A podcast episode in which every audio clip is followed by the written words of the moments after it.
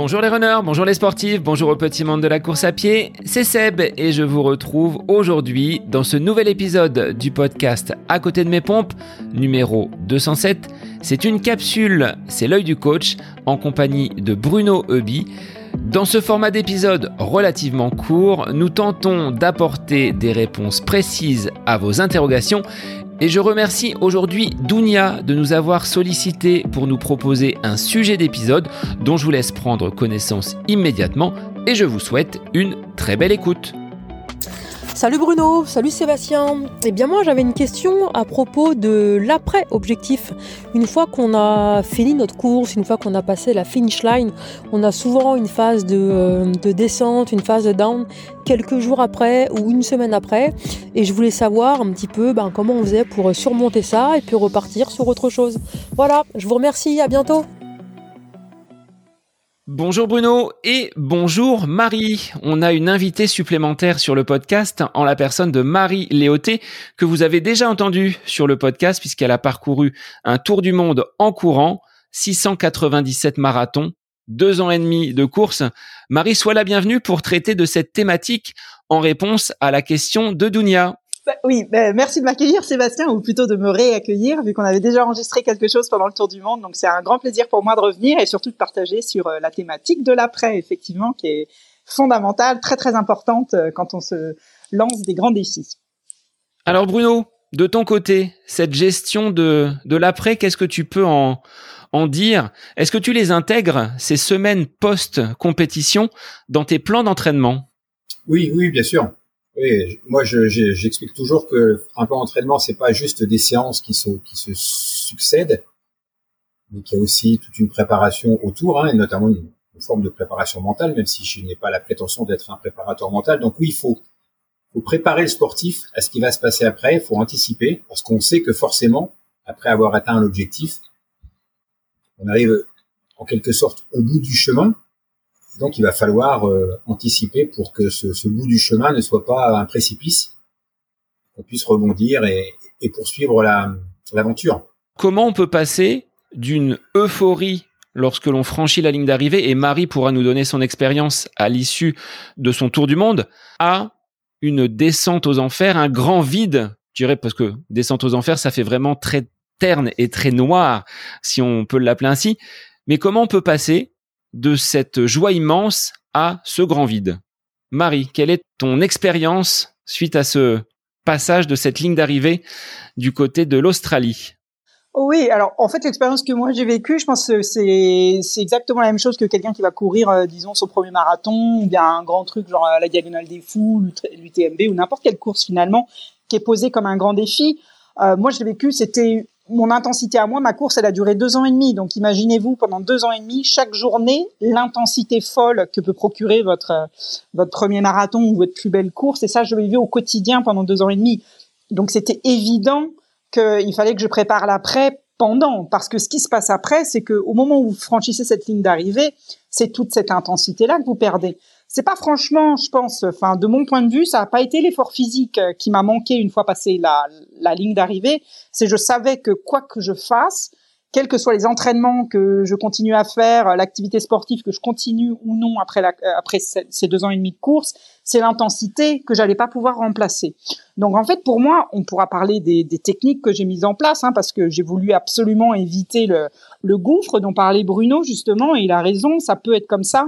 Moi, je savais que sur les six personnes qui avaient fait un tour du monde avant moi, euh, sur ces six, il y en a un euh, qui était tombé dans une sorte de dépression et qui est toujours un petit peu maintenant. Euh, et les cinq autres, eux, ont toujours euh, continué en fait leur, cheminement, leur nomadisme, leur, course perpétuelle en fait. Donc je savais que c'était un risque parce que 1 sur 6, c'est quand même un chiffre pas négligeable. Et puis donc j'ai préparé ça et on, pourra parler des techniques, mais effectivement c'est quelque chose qui peut qui peut faire peur, hein, surtout si on l'a pas on l'a pas intégré avant, si on l'a pas vu venir. Bruno, de ton côté, comment tu vivais les échéances, les compétitions et comment tu abordes aujourd'hui avec les athlètes que tu accompagnes cette phase un petit peu euh, compliquée, c'est-à-dire que on est à mi-chemin entre cette euh, satisfaction ou pas d'avoir atteint son objectif ou pas et derrière qu'est-ce qui se passe dans les jours qui suivent Pourquoi Et je l'ai vécu hein, moi sur euh, cette période du mois d'octobre où après avoir concouru sur les 20 km de Paris, puis le 10 km de l'Indien, bah, la quinzaine de vacances qui a suivi, je me traînais mais comme un escargot sur les séances, moins d'énergie, une fatigue qui était accentuée alors que j'avais pas beaucoup d'activité et une perte de sens limite à cette activité du running. Comment toi tu euh, le perçois de ton regard d'entraîneur? Ouais, je crois que tu as, assez bien, enfin, non pas assez bien, tu as très bien euh, mis le doigt sur les sur les points sur les points essentiels dans tout ce que tu dans tout ce que tu viens de dire. Et pour rebondir là-dessus, pour moi, je dirais qu'il y a, alors à titre personnel, de ce que j'ai ressenti moi en tant qu'athlète, on dit toujours, je dis toujours, on, on entraîne ce qu'on est. Et moi, j'ai été coureur, enfin, je suis encore coureur, mais j'ai été coureur, on va dire, de haut niveau. Et donc, ce que je, ce que j'ai ressenti moi en tant que coureur, j'essaie de le transférer aux athlètes parce que je vois pas pourquoi ils vivraient pas la même chose que moi. Pour moi, il y a deux cas de figure bien distincts. Et t'en as, t'en as parlé, tu l'as évoqué. Il y a le cas de figure où l'objectif il est atteint. On va dire la course elle est, réussie. Et un cas de figure où l'objectif il n'est pas atteint. Alors j'aime pas parler de course ratée. Je dirais que la course n'est pas réussie. Voilà. J'aime pas. Enfin, pour moi, on ne rate jamais une course. Il y y a jamais des, jamais vraiment d'échecs. C'est juste une course qu'on n'a pas réussi comme on, comme on le voulait. Et là, du coup, on se retrouve dans des dispositions psychologiques qui sont totalement, totalement différentes. Puisque quand on a atteint l'objectif, on reste un peu, on surfe un peu sur cette vague. Euh, alors, les endorphines ne sont peut-être pas celles de la, de l'exercice physique, mais on reste quand même dans une forme d'euphorie qui fait que on est bien. À l'inverse, quand l'objectif n'est pas atteint, là, effectivement, tout se précipite. C'est-à-dire qu'on a cette chute, euh, cette, cette, chute, cette chute physiologique puisqu'on on a plus d'entraînement, on court moins, donc on a moins d'endorphines. C'est ça aussi ce, ce sentiment de, de, se sentir moins bien, c'est que la course à pied apporte euh, voilà notre notre petit shoot d'endorphine qu'on aime tant, et ça on l'a plus. Donc déjà quand on court moins, on a moins ce, ce plaisir que, que, nous procure l'activité la, la, physique. Et puis du coup on a on a aussi psychologiquement euh, un moment de faiblesse puisqu'on a moins bien réussi. Donc la préparation avec l'athlète, ça va être de se dire que en fonction du résultat, on ne sera pas dans les mêmes dans les mêmes dispositions. Donc euh, moi les conseils que je donne, c'est de dire que un objectif euh, c'est un peu la cerise sur le gâteau. Ce qui compte, il y a une phrase qui dit euh, je sais plus ce qui compte, c'est pas l'objectif, c'est le chemin. déjà euh, prendre du plaisir à s'entraîner au, quotidien, se dire que l'objectif c'est quelque chose qui est, qui est relatif en fonction de, de la forme du jour. Donc relativiser le résultat, relativiser l'objectif, ça permet déjà d'éviter de, de sombrer quand on a, c'est un peu comme euh, quand on va sur une sur une table de jeu. Hein, si on si on a tout misé sur un seul truc et qu'on perd, on n'a plus rien. Moi, je pense qu'il faut essayer de de, répartir la mise pour euh, assurer d'avoir euh, une certaine forme de, de, réussite. Donc voilà, ça c'est une des, des stratégies qu'on peut, peut utiliser. Je ne voudrais pas monopoliser la parole, mais mais il y a aussi le fait dans la planification de ne pas tout miser aussi sur un seul objectif. Marie nous le disait, elle, avait quasiment l'objectif tous les jours. Donc du coup, c'est vrai que ça lui permettait de rebondir. Si on se fixe un objectif, on doit aussi anticiper sur qu'est-ce qui va se passer derrière. Il y a d'autres objectifs, il y a d'autres défis à se fixer. Et la planification, on en a parlé dans une autre capsule, elle est utile dans ces moments-là, puisque on peut rebondir sur d'autres compétitions, on peut se projeter toujours vers l'avant, et du coup, on a moins ce sentiment de, de ne plus rien avoir quand l'objectif il a été euh, réalisé, qu'il soit réussi ou pas d'ailleurs. Exactement ce que dit Bruno, c'est euh, hyper intéressant parce qu'en fait c'est exactement ça. Il s'agit de remettre euh, l'objectif qu'on vient de se fixer, par exemple, qui était euh, soit un marathon, soit une grosse course, soit voilà quelque chose de nouveau. Et en fait, pour pas retomber après, il faut le replacer dans le contexte. D'abord dans le contexte de pourquoi je cours, quelles sont mes raisons profondes, mon ancrage pour courir? Alors ça peut être pour se sentir bien, ça peut être pour décompresser, ça peut être pour euh, se challenger. Enfin, il y a mille raisons. Les gens vont courir pour mille raisons. Quand on va faire une course, ça peut être pour soi, pour les autres. Souvent, c'est quand même beaucoup pour soi.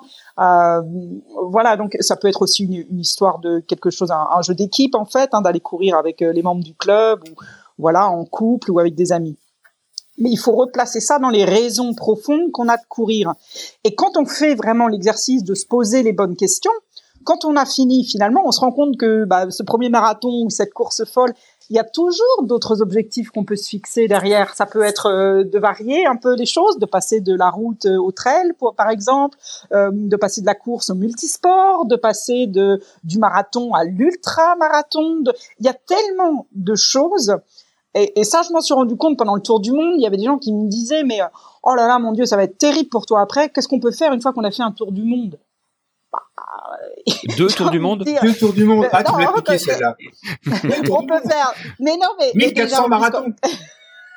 c'est ça, quand on a fait 700, on peut faire 700. Non, mais quand on a fait un tour du monde, bah, finalement, on a traversé quatre continents en courant, hein, parce que je vais pas faire un quadrillage de la planète, donc bah, quand on traverse, on traverse pas tous les continents. Donc, il me reste encore euh, deux continents à courir, et puis quand on a traversé un continent, on l'a traversé d'une manière. Il y a mille façons de traverser un continent. Ce que je veux dire, c'est que ça s'arrête vraiment jamais. Si les raisons profondes, bien ancrées en nous de courir sont solides, on perd pas ça de vue, et il faut remettre dans un contexte général l'atteinte d'un objectif ça ne reste que l'atteinte d'un objectif, comme dans tout projet, qu'il soit personnel, qu'il soit professionnel ou autre. Il y a toujours autre chose après, heureusement, parce que sinon la, la, vie serait très déprimante. Mais en course comme ailleurs, il y a tellement de choses à faire, il y a tellement de courses magnifiques. Euh, j'ai vu ce bouquin qui est sorti, euh, je sais plus récemment, c'est un, tour du monde, je crois, en, en 60 courses, et il y a le descriptif de ces 60 très belles courses à travers le monde. Bah voilà, vous pouvez voyager en courant, en faisant le, tour du monde des, des très belles courses euh, qui existent. Il y a tellement de choses à faire en fait. Il faut replacer ce qu'on ce qu'on vient de faire dans un contexte plus global et puis euh, réaliser que c'est la fin de rien en fait. La dépression, elle vient quand on pense que c'est la fin de quelque chose, comme disait Bruno, le gouffre. Alors qu'en fait, c'est une porte qui s'ouvre. C'est comme ça qu'il faut le voir. Ouais, je, suis d'accord. Je, pense, enfin, je suis d'accord. Moi, je partage complètement ton point de vue, Marie. Et c'est une question essentielle que on devrait se poser. Tous coureurs. Euh, elle est simple, hein. Pourquoi tu cours? Et, et, et, parfois, euh, et souvent même, les gens euh, soit n'osent pas se poser la question parce qu'ils ont peur, peut-être que ce soit pas les bonnes raisons. Mais on, on, court tous pour quelque chose. Et là, je pense que tu, tu mets vraiment le doigt sur une question essentiel, existentiel. Pourquoi est-ce que je cours? Est-ce que je cours? Voilà, pour toutes les raisons que tu as, évoquées. Et du coup, quand ça a du sens, finalement, c'est beaucoup plus facile de se mettre en, perspective et, d'éviter ce, petit euh, trou d'air qu'on peut avoir après un objectif. Vous en parliez hein, de cette euh, baisse des endorphines, de cette euh, baisse de l'intensité physique. Et finalement, c'est pas tant le physique qui va flancher, c'est essentiellement ce mental qui peut être aussi mise à mal par euh, bah, tous ces artifices qui euh, gravitent autour de nous, ces fameux réseaux sociaux, ces outils de, de comparaison. Est-ce que Marie, tu en as été victime? C'est-à-dire, est-ce que par ces euh, différents posts que tu pouvais mettre, tu as eu des, des commentaires, des remontées qui n'étaient peut-être pas toujours dans le positivisme? Non, je dirais que sur une aventure euh, comme celle que j'ai fait, euh, c'est vraiment très niche. Hein, comme j'ai dit, on n'est que sept personnes au monde à avoir fait un tour du monde en courant, donc euh, voilà, on n'est pas beaucoup, donc en termes de comparaison, et puis vous voyez, j'étais seulement la deuxième femme, donc euh, il n'y avait pas non plus euh, moult comparaisons à faire. Euh, la seule raison pour laquelle je postais sur Strava et Garmin au quotidien, c'était que ma course, pour être ratifiée comme telle par l'organisme en charge de ratifier les tours du monde, eh bien, il fallait tout simplement que mes données soient vérifiables au quotidien. Donc j'avais forcément, je mettais tous les jours sur Garmin et Strava, hein, le compte est toujours accessible, enfin les comptes, et puis j'avais en plus ma balise, ma balise satellite hein, qui qui me suivait euh, à la minute. Hein, toutes les minutes, j'avais un point satellite qui me suivait, donc on pouvait vraiment vérifier que c'était bien moi au bon endroit qui courait, etc. Donc, j'allais dire sur ce travail Garmin, j'ai pas eu à faire euh, d'actes de malveillance. Euh, mon périple, on n'en a pas trop parlé pendant. Il y a eu quelques podcasts, dont le tien d'ailleurs, Sébastien, que j'ai beaucoup aimé faire. Et c'est vrai que de manière générale, j'avais pas une visibilité énorme, donc j'étais pas vraiment dans l'œil du cyclone. En revanche, ce que je dis souvent, c'est que euh, la motivation, et ça c'est un autre sujet qui est très intéressant, pour moi c'est basé sur deux choses. C'est basé sur d'abord le discours interne qu'on a, euh, ce qu'on est en train de faire, pourquoi on le fait. Voilà, la personne qui va courir son premier marathon, c'est un, challenge extraordinaire, c'est, beaucoup de choses, c'est un objectif fou, etc. Et puis c'est basé aussi sur le feedback qu'on reçoit. Donc si ton, si ton discours interne est basé sur euh, les vraies raisons de courir et non pas sur des chiffres, eh ben le feedback que tu reçois, il est aussi sur ce que tu fais. Dans mon exemple, euh, mon discours interne était basé sur je suis dans une aventure fabuleuse, un voyage de rêve, un truc de Jules Verne, de je sais pas quoi. Et les commentaires que je recevais, donc puisque ce que je proposais était sur cet angle-là, je recevais des, des commentaires sur la base de, euh, du voyage que j'étais en train de faire. J'étais pas en train de dire tous les jours, ah bah aujourd'hui j'ai couru à 6,30 par kilomètre, euh, oh là là aujourd'hui j'étais un peu lente, j'étais plutôt à 7000 par kilomètre. Là j'aurais eu un feedback atroce fondé uniquement sur les chiffres. Et alors là c'était la porte ouverte à la dépression pendant la course. Donc en fait ces chiffres, je les utilisais pas euh, dans un motif de comparaison ou même de, pour traquer, tracer exactement euh, mes courbes. Je laissais faire ça à l'instinct.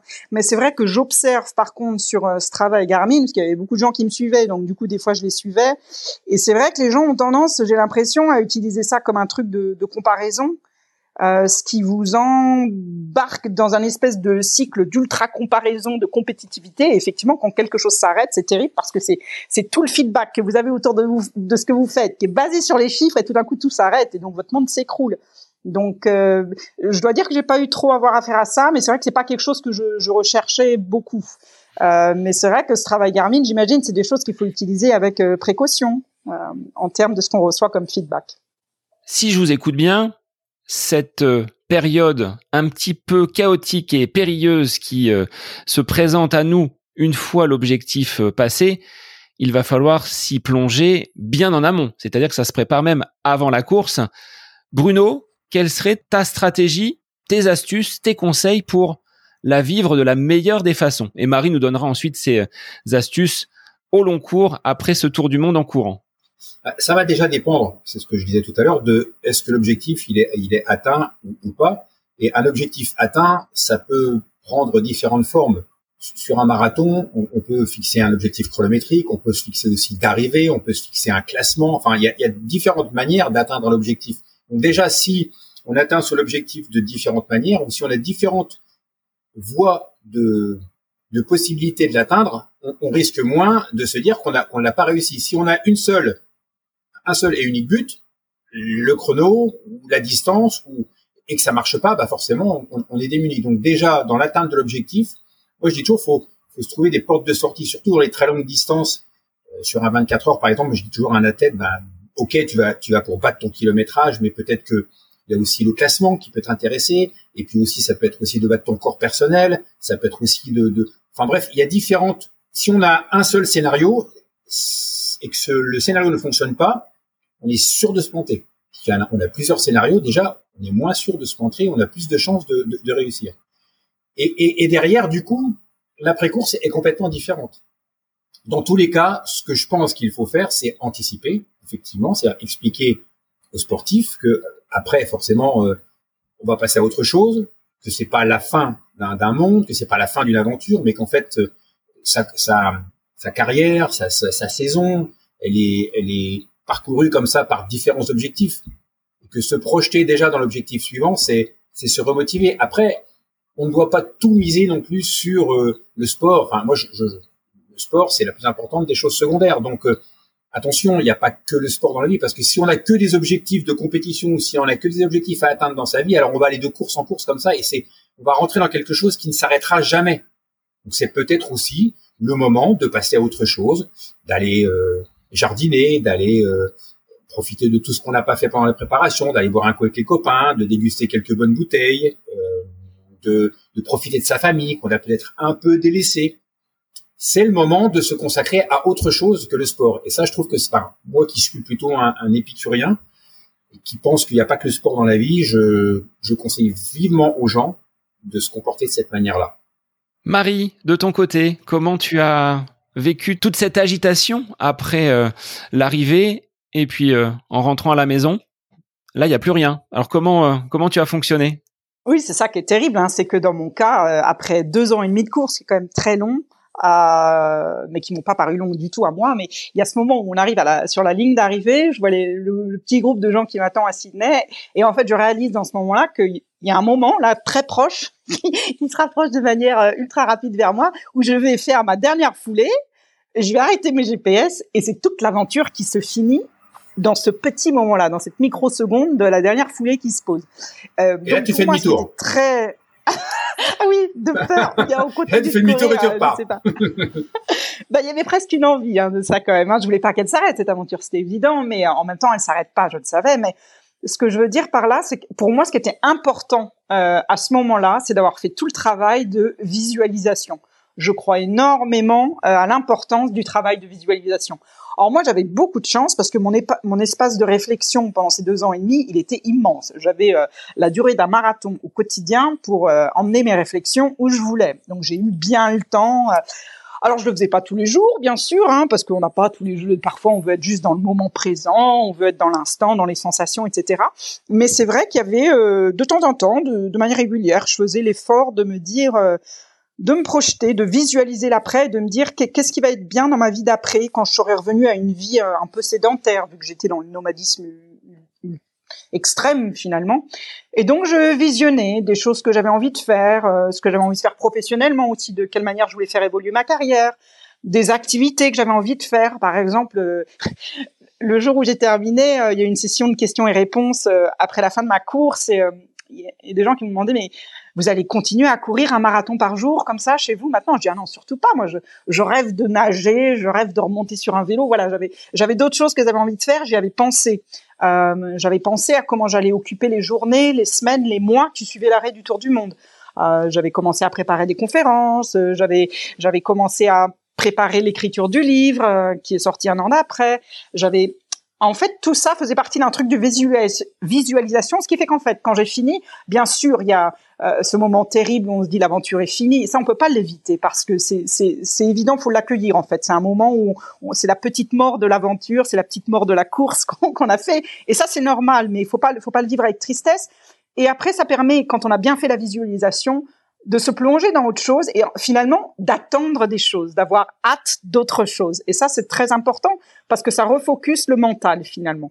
Et ça, enfin, moi j'ai eu la chance, hein, je touche du bois. Bon, maintenant ça fait un peu plus d'un an que j'ai terminé. J'ai pas eu vraiment de moment de dépression. J'ai senti très fort la perte de l'intensité qui m'a beaucoup manqué, mais ça m'a pas fait sombrer dans une dépression parce que je me suis plongée quasiment dès après dans des choses que j'avais anticipées et que j'attendais avec impatience. Bruno, sur un plan sportif, quand un athlète te dit ça fait 15 jours Bruno que j'ai pas les jambes, que j'ai pas la forme, comment tu vas pouvoir le remettre en action progressivement pour qu'il sorte de cette zone un petit peu grise après avoir peut-être rempli un objectif, après avoir performé sur euh, une distance qu'il qu'il préparait? Quelle stratégie tu vas mettre en place pour euh, pas après pas remettre cet athlète en pleine forme? Alors pour moi, il y a une notion qui est fondamentale, qui est clé. C'est pas de l'endurance fondamentale, c'est une notion fondamentale, c'est le plaisir. Retrouver, s'il a été perdu, ou reprendre. Normalement, il a dû toujours être présent pendant la préparation, pendant la compétition, plus ou moins si elle n'a pas été aussi bien réussie qu'on le voulait, mais c'est la notion de plaisir. Donc je vais mettre en place des séances au cours desquelles le sportif va prendre du plaisir ça, c'est un échange avec l'athlète, c'est une, communication. Alors, pour nos auditeurs, on peut peut-être donner un, cas concret. Euh, je, fais une séance, je fais un, objectif où j'ai besoin de travailler ma VMA, sujet que tout le monde connaît plus ou moins. On va pas rattaquer par des séances de VMA. On va rattaquer par euh, quelque chose de plus de plus tranquille, ce que moi j'appelle les déroulés, euh, où l'athlète va être centré sur lui, les déroulés, pour moi, c'est courir en étant centré sur ses sensations, c'est courir en étant beau, c'est courir sans chercher vraiment à, forcer. Voilà, ça, ça peut être une façon de retrouver les sensations, de se recentrer à nouveau sur soi et de prendre du plaisir à pratiquer, parce que ça, c'est la base, c'est la base de, tout. Et ça rejoint ce que, ce que dit Marie, hein, qui parle beaucoup de centration sur soi, de, voyage intérieur.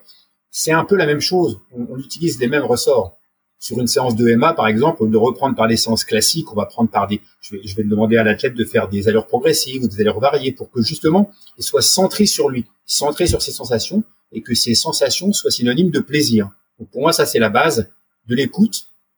Et puis on met en place un programme, bien sûr personnalisé, qui va qui va correspondre euh, à la tête en question. Il n'y a pas de il n'y a pas de programme tout fait.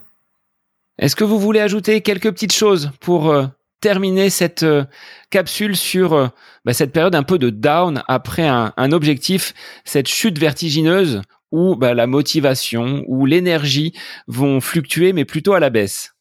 Oui, euh, juste vraiment pour pour pour conclure et pour rebondir sur ce qu'a dit Bruno et qui est très juste, un moment on me le demande souvent, on me dit mais comment tu as pu faire euh, quasiment 700 marathons d'affilée sans jamais avoir envie d'abandonner, sans jamais euh, avoir de, baisse de motivation? Et je dis, ma réponse est toujours simple, je dis parce que à l'essentiel, au cœur du truc, il y a le désir. Et le désir, il m'a pas lâché pendant deux ans et demi. Je savais pourquoi je courais, je savais ce que je voulais, j'avais une envie folle de ce truc.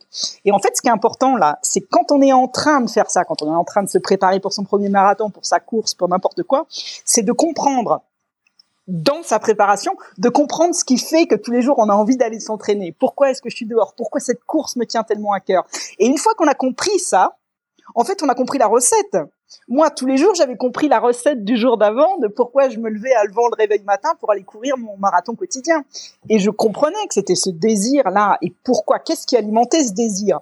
Et en fait, quand vous comprenez ça, vous pouvez le reproduire après, naturellement, avec d'autres objectifs, avec d'autres envies, etc. Mais vous avez compris ce qui euh, allumait cette flamme du désir en vous. Et ça, pour moi, c'est crucial et c'est quelque chose qu'on fait pendant pour préparer l'après. Ouais, c'est vrai, c'est vrai. On est, alors on se connaît pas, Marie, mais je suis en phase avec euh, avec tout ce que tu avec tout ce que tu dis. C'est c'est tout à fait ça. Moi, si je rajoutais, s'il y avait quelque chose à rajouter, je parlerais d'acceptation. Il faut accepter qu'à un moment ça aille moins bien et qu'il y ait cette forme de de, de passage de, de blues, de cafard qu'on puisse avoir. Il faut il faut l'accepter. Ça fait aussi partie du jeu. C'est parce que il y a la nuit qu'on a plaisir à voir le jour. C'est parce que il y a de la pluie, qu'on a plaisir à avoir du soleil. Donc, acceptons cette phase un peu moins bien, puis on repartira euh, d'autant plus facilement. Merci Marie, merci Bruno. Alors on avait euh, aujourd'hui euh, pas un mais deux coachs presque pour nous accompagner sur cette capsule. Chers auditeurs, on vous invite à trouver votre bonne recette pour ne pas sombrer et surtout prendre du plaisir. C'est le maître mot de cet épisode. Merci à vous et pour les auditeurs, eh bien, je vous retrouve très vite pour un nouvel épisode de la capsule L'œil du coach, plus généralement sur le podcast à côté de mes pompes. Bonne semaine à vous. Cette capsule L'œil du coach avec Bruno Hubi est désormais terminée. Merci à vous pour votre écoute, mais aussi pour vos retours sur ce format d'épisode un petit peu plus court. N'hésitez pas à nous transmettre vos questions, vos interrogations via les différents réseaux, Facebook et Instagram. N'hésitez pas à nous soumettre vos idées d'épisodes pour de prochaines capsules. Belle semaine à vous